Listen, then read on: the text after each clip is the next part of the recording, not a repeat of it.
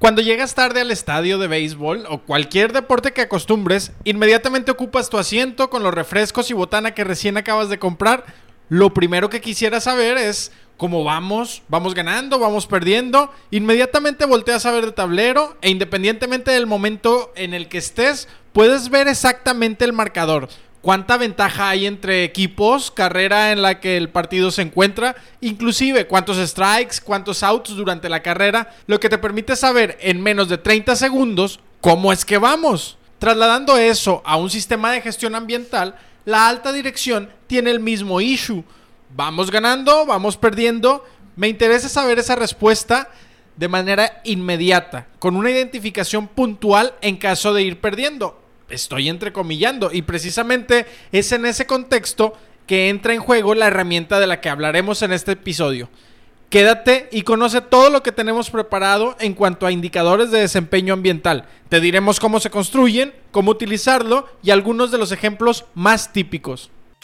Bienvenidos a Podcasi, el podcast donde hablamos de la seguridad, salud ocupacional y cuidado del medio ambiente con un enfoque industrial. Presentado por el experto en requerimientos legales Gustavo Quesada y el consultor en gestión empresarial Osvaldo López. Como siempre, te mandamos un afectuoso saludo hasta donde sea que nos estés escuchando y agradecerte que te hayas tomado un momento para estar con nosotros. Me causa mucha intriga este programa, es uno de esos temas medulares cuando establecemos un sistema de gestión y como dices, Valdo, básicamente contestan a la pregunta del cómo vamos, evidentemente con un enfoque más estructurado y sistemático, por supuesto. ¿Cuántas veces te pasó que en tus tiempos trabajando directamente para la industria, que al cambiar de trabajo llegabas al departamento y querías saber los resultados de la gestión ambiental que te estaban heredando y al abrirlos abro paréntesis KPIs ambientales, cierro paréntesis y te encontraste con un Excel con el monitoreo de los consumos, tipo metros cúbicos de agua consumidos por cada mes, lo mismo para gas y en el mejor de los casos el monitoreo de la electricidad? Es más, si tenías suerte, incluso me los llegué a encontrar llenados. ya poniéndonos serios, ¿qué utilidad tenían estos datos más allá de medir consumos? Francamente, más allá de tener información disponible para el llenado de la COA, no de mucha utilidad.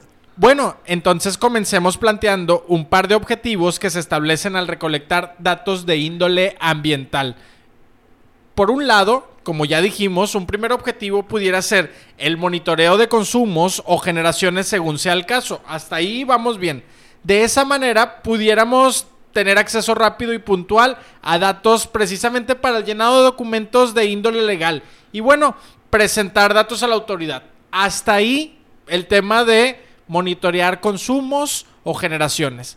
El segundo objetivo, y desde mi perspectiva más relevante, es el de mantener información puntual sobre el desempeño ambiental de una organización en relación con los impactos ambientales que mantenga, o sea, básicamente generar información confiable sobre qué tan implantado se encuentra mi sistema de gestión ambiental. Inclusive, qué tan maduro es mi sistema de gestión ambiental, siendo precisamente en este gran grupo donde se encuentra el indicador de desempeño ambiental que básicamente es el tema central de este capítulo. Dos preguntas que tengo en mente y me gustaría mucho que me resuelvas. La primera, ¿qué es propiamente un indicador de desempeño ambiental? Y la segunda, ¿existe alguna clasificación de estos indicadores de desempeño ambiental?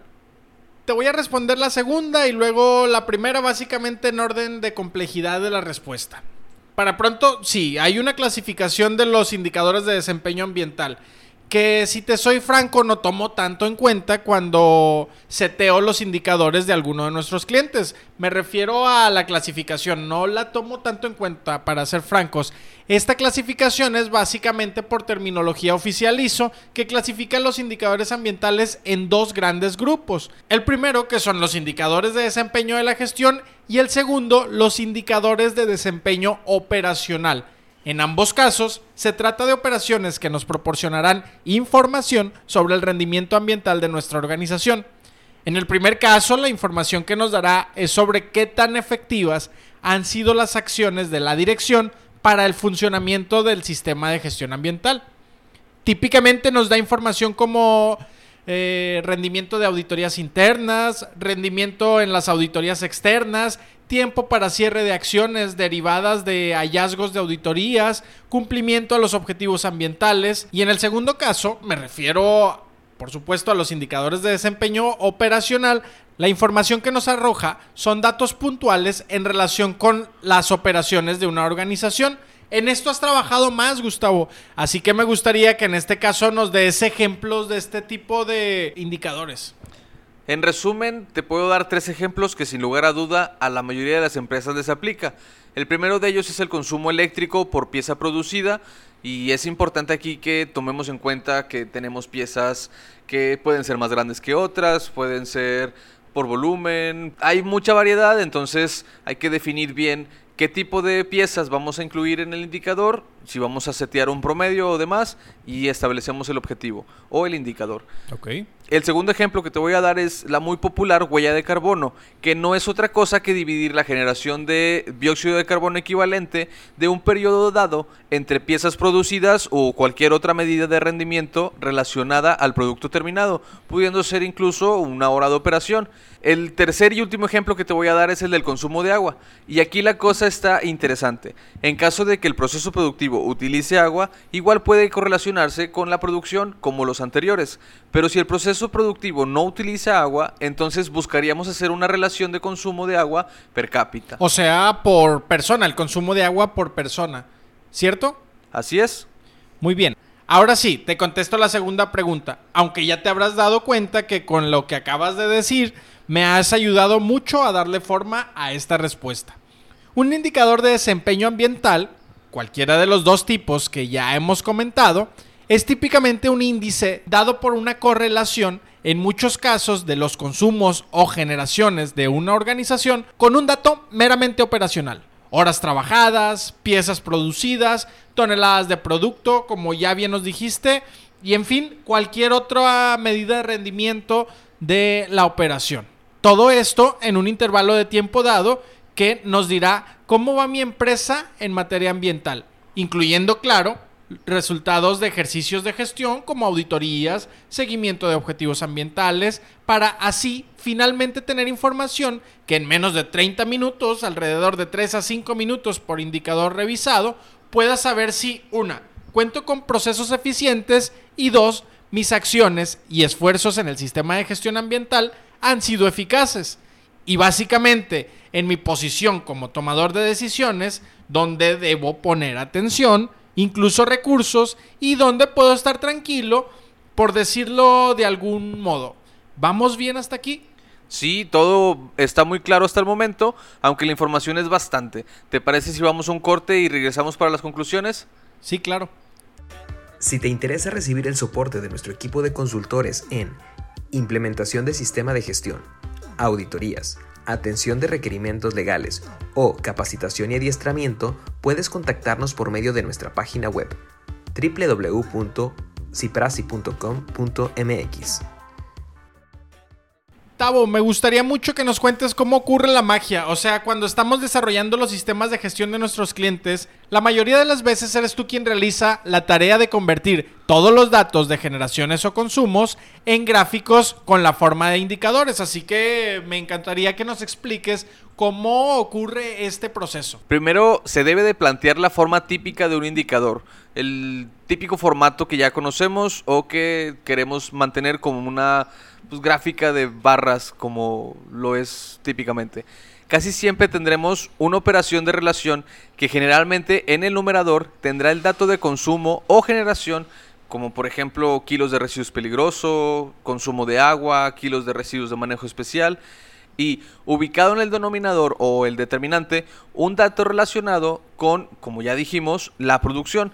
Pueden ser también las horas de operación o cualquier otro dato emitido por el proceso productivo. De esta manera obtendremos un índice repitiendo esta operación por periodos de tiempo dado, ya sean semanas, meses, bimestres, trimestres y etcétera. Iremos generando las gráficas, esas que siempre me pides y con las que tomamos finalmente decisiones para el establecimiento de controles operacionales. Desarrollamos los objetivos ambientales que, y regresándote a la pregunta, me gustaría que nos cuentes ese proceso de toma de decisiones, ¿cómo es? Para eso, adicional a lo que ya nos contaste, hay que considerar un par de aspectos más que hay que añadir a los indicadores de desempeño ambiental. Me estoy refiriendo a un valor de referencia que nos marcará el target para el indicador dado, que si lo expresamos a través del tiempo, marcará una línea de tendencia en nuestra gráfica que nos ayudará a medir el desempeño contra el target. Además, tomar en cuenta y considerar si la tendencia favorable de este indicador es alguna de las siguientes. La tendencia favorable número uno sería superar el target. La dos sería mantenernos por debajo del target. Y la tercera, alcanzar el target específicamente. Ni para arriba ni para abajo. A fin de que quede más claro este tema de la tendencia favorable, cuéntame un par de ejemplos que se te vengan a la mente de cada uno de ellos. Háblame primero de aquellos indicadores que buscarías que superen el target que pusiste. Pudiéramos hablar de un indicador ambiental que esté relacionado con, por ejemplo, la venta de reciclables, en el cual nosotros tenemos también un indicador en el que estaríamos estableciendo el dinero que estamos obteniendo por la generación de residuos peligrosos o de manejo especial que sean valorizables y pues entre mayor sea el valor obtenido, pues es mejor para la empresa. Bien, entonces en este caso nos conviene superar el target. Aviéntame uno que busque estar por debajo del target. Ahí podríamos hablar de, por ejemplo, si tuviéramos un límite de consumo, ahí pudiéramos establecer, por ejemplo, tantos metros cúbicos de gas natural objetivos y tenemos que estar por debajo siempre para evitar un consumo ineficiente de ese combustible. Ok, ahora cuéntame sobre alcanzar el target específicamente, ni para arriba ni para abajo. ¿Qué te parece uno de cero accidentes ambientales? Para este podemos utilizar el consumo de agua de pozo en caso de que la empresa cuente con uno. Ahí tendríamos que tener un consumo específico, al menos anualmente, ya que si nosotros consumiéramos más de lo que tenemos permitido, pudiéramos recibir alguna sanción, y si consumiéramos menos de lo que tenemos permitido, pudiéramos sufrir una reducción en nuestro título de concesión. Ok, ahí te dejamos las tendencias favorables para un indicador de desempeño ambiental y sus ejemplos correspondientes. Ahora bien, teniendo esto que acabamos de platicar en cuenta, lo siguiente para la toma de decisiones será observar los resultados de este indicador y en función del rendimiento que nos vaya mostrando, tomar acciones para aumentar los resultados que estamos buscando, para mantener estos resultados o en definitiva, en caso de no estar ni cerca del resultado esperado, reorientar toda la táctica que estemos utilizando o llevando a cabo para mantener este indicador de desempeño ambiental dentro de Target. Hagamos un pequeño ejercicio para armar un ejemplo de un indicador. Te iré haciendo preguntas, Tavo. Y tú me las contestas. En función de eso vamos a dar el cierre a la pregunta que me acabas de hacer. ¿Te parece? Sí, claro. A lo que tú me digas, vamos comenzando. Dime una cuestión legal ambiental que deba monitorearse en el tiempo. Pues ya que lo mencionamos, ¿qué te parece si lo vamos desarrollando? Consumo de agua de pozo. Ok, de los ejemplitos que acabamos de decir. ¿Qué se mediría y con qué frecuencia estarías midiéndolo? Como es algo que por ley o por requerimiento legal tienes que tener un medidor, pues está bien tener una medición diaria, pero el indicador no tiene que ser tan específico. Con una medición mensual estaría bien y estaríamos reportando los metros cúbicos consumidos durante el mes. Y bueno, es necesario tener en cuenta que no habría una correlación directa al proceso, puesto que el consumo de agua anual está fijado con el título de concesión de descarga y pues no, tienes para dónde hacer. Con la operación, exacto, ok. Bien, ahora, ¿cuál sería el target que estaríamos buscando para este indicador? De acuerdo con lo que tengas permitido en el título de concesión de descarga. Lo más fácil es tomar el valor permitido y dividirlo entre 12 y ese sería tu target mensual. Para pronto podemos decir 12 mil metros cúbicos, mil metros cúbicos por mes es lo que yo puedo estar utilizando de ese pozo, ¿sí? Claro. Ok, la tendencia favorable esperada, ¿cuál sería? Pues como ya dijimos, es alcanzar el target específicamente y te vuelvo a platicar por qué, inclusive te lo trato de desarrollar un poquito más. Imagínate que tú, como bien dices, tienes específicamente 12.000 metros cúbicos permitidos, por lo tanto puedes consumir solamente 1.000 metros cúbicos por mes. Vamos a suponer que un mes consumes solamente 800 metros cúbicos y el siguiente mes pues tienes disponibles, si lo quieres ver así, 1.200 metros cúbicos y eso pues puede ser algo difícil de maniobrar con el tiempo, pero es un target específico y lo ideal sería estarte manteniendo ahí, justo en los mil, para evitar tener ese tipo de complicaciones más adelante. Bien, supongamos que ya desarrollamos la gráfica correspondiente y tenemos datos históricos de los últimos 10 meses. Dime algunos ejemplos de acciones que tomarías en caso de un resultado no favorable para el consumo de agua de pozo. Esto es, estoy consumiendo en al menos tres o cuatro meses de ese medidor un 20% más de lo que tenía seteado en el target de ese consumo. En el caso de que tuviéramos un incremento en el consumo de agua de pozo en meses anteriores, nosotros tendríamos que ajustar el consumo de agua de pozo para evitar mm, consumir más de lo que tenemos permitido. Lo ideal sería disminuir el consumo en el 60%, como fue lo que nos excedimos durante el mes que queramos castigar o si nos quedaran, por ejemplo, cuatro meses, pues podemos distribuir ese porcentaje para que un mes no se vea tan golpeado, pero es ahí donde entra la toma de decisiones que, como dices tú, es tan importante. En base a cuánto tiempo me queda y cuántos metros cúbicos me quedan por consumir, pues ya puedo tomar una decisión, ¿no? Entonces, teniendo en cuenta que el resultado, si consumo de más es multa, si consumo de menos es una reducción en la cantidad en el título de concesión de aprovechamiento de agua, específicamente para un pozo, estaríamos pensando en que una decisión apropiada sería tener al menos un par de fuentes de donde extraer agua. Esto es, mantengo el agua de pozo y si fuera posible, le compro al parque industrial, le compro a agua y drenaje en el caso de Nuevo León o a cualquier este paraestatal que se maneje en sus estados y entonces con eso voy compensando los picos de consumo que potencialmente tenga durante el año y entonces de esa manera aseguro que no me voy a pasar en cuanto al consumo de agua de pozo. ¿Te parece? Creo que es una decisión fácil en caso de que tengas esa, esa posibilidad. posibilidad, pero si no, pues ahí ya entra una toma de decisiones más compleja directamente en la operación y tal. Sí. Ok, ahora dime, en caso de alcanzar el target, ¿vale la pena ajustarlo de modo que podamos aumentar la exigencia del mismo? En este caso, no. Lo ideal sería mantenerse fijo y no mover el target para evitar eh, algunas cuestiones como las que acabamos de mencionar. Pero lo que sí te puedo decir es que puedes distribuir un poco mejor, puedes ajustar mejor el target de cada mes.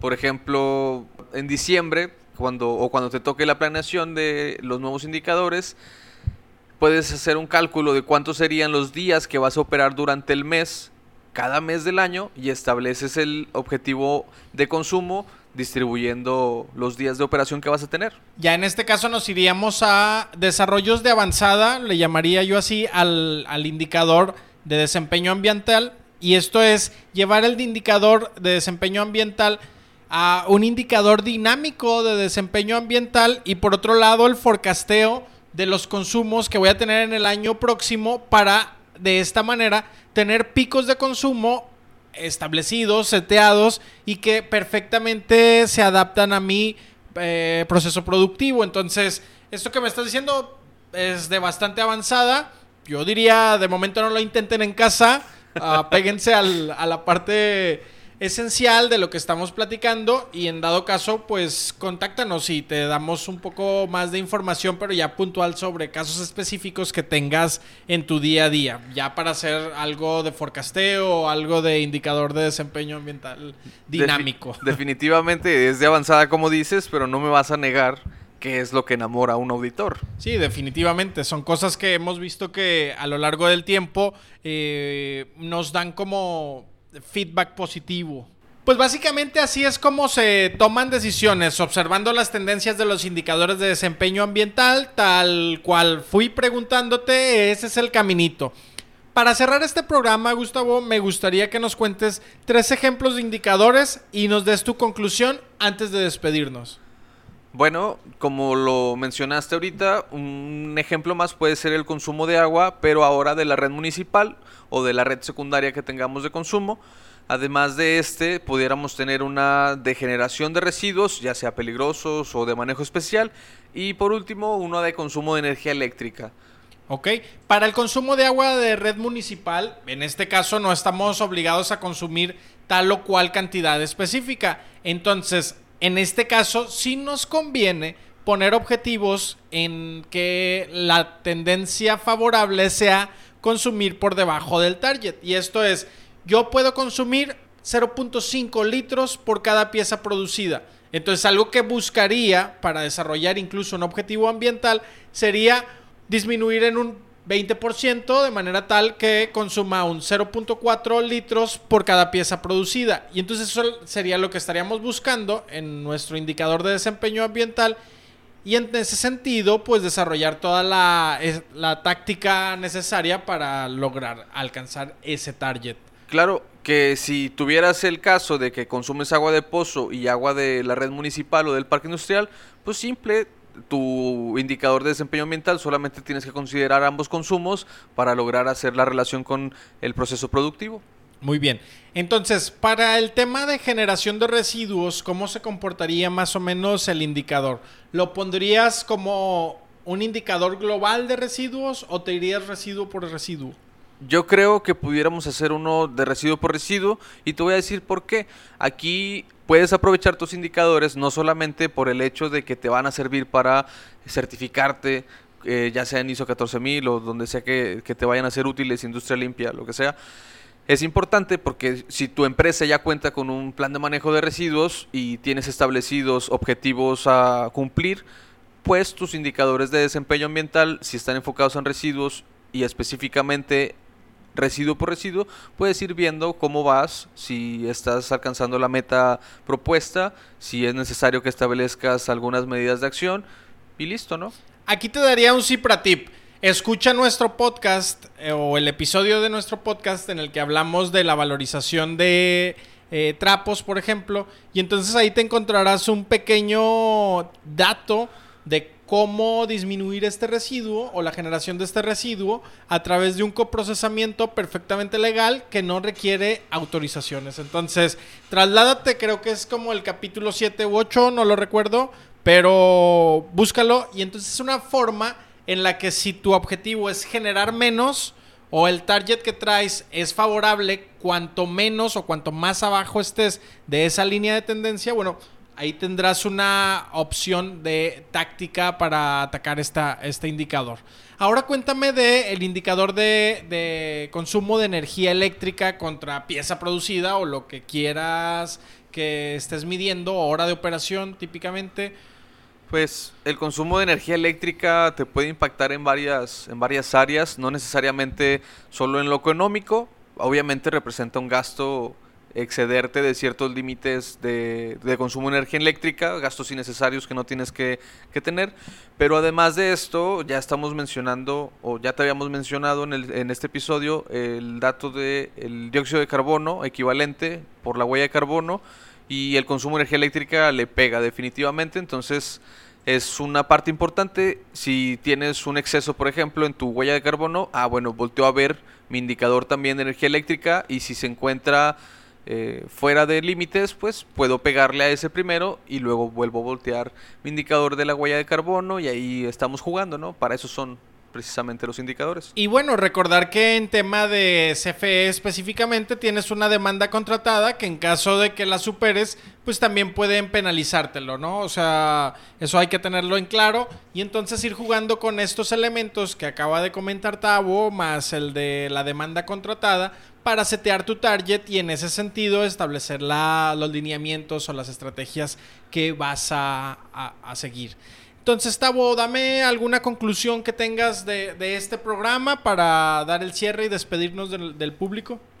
Bueno, definitivamente los indicadores ambientales son herramientas esenciales para que las empresas tengan un completo control dentro de sus actividades del día a día. Es importante que estos indicadores se encuentren actualizados en todo momento o al menos en las fechas que hayamos establecido para poder ir viendo el desempeño que estamos teniendo como organización, si estamos tomando en cuenta el impacto que pudiéramos generar hacia el medio ambiente o en su caso pudiéramos tener algún indicador que genere o nos mencione si estamos siendo pues buenos, si lo quieres ver así entre comillas con el medio ambiente y ver cómo vamos, ¿no? A fin de cuentas estos indicadores también nos permiten tener datos duros en cuestión de, en cuestiones económicas. Yo nada más a, a, todo lo que nos acabas de mencionar le agregaría que todo tiene que hacerse desde un punto de vista de analizarlo de manera objetiva. Esto es, no estar generando indicadores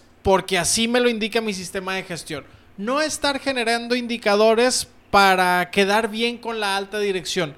La generación de indicadores deberá de ser con los datos más objetivos posibles sin caer en esta actividad que solemos hacer o que se suele hacer, que yo la considero una mala práctica de ir maquillando indicadores. Esto es, irle ajustando a los indicadores para quedar bien ante el auditor, ante la dirección, ante el corporativo. Definitivamente esto es un tema que debe de ser con mucha objetividad y en ese sentido entender que el indicador de desempeño no califica a una persona, sino al desempeño global de la organización en materia ambiental. De manera que todos los involucrados contribuimos a que este indicador se esté bien o esté mal, a que vayamos perdiendo o ganando en materia ambiental. Entonces, la invitación es analizar de manera objetiva para así poder hacer o tomar las acciones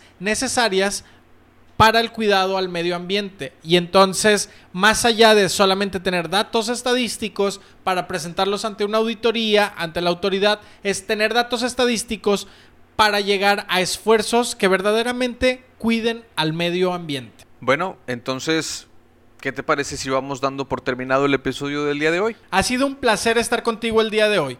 De corazón, espero que este programa sea de utilidad para tu crecimiento profesional. No olvides que estamos subiendo nuevos episodios cada jueves y puedes escucharnos en Spotify, YouTube y Facebook. Queremos invitarlos a que nos envíen mensajes si han estado escuchando este podcast, sean dinámicos en nuestra página. Próximamente estaremos teniendo algunas sorpresas para ustedes. Y bueno, muchas, gracias, por oírnos y hasta la próxima.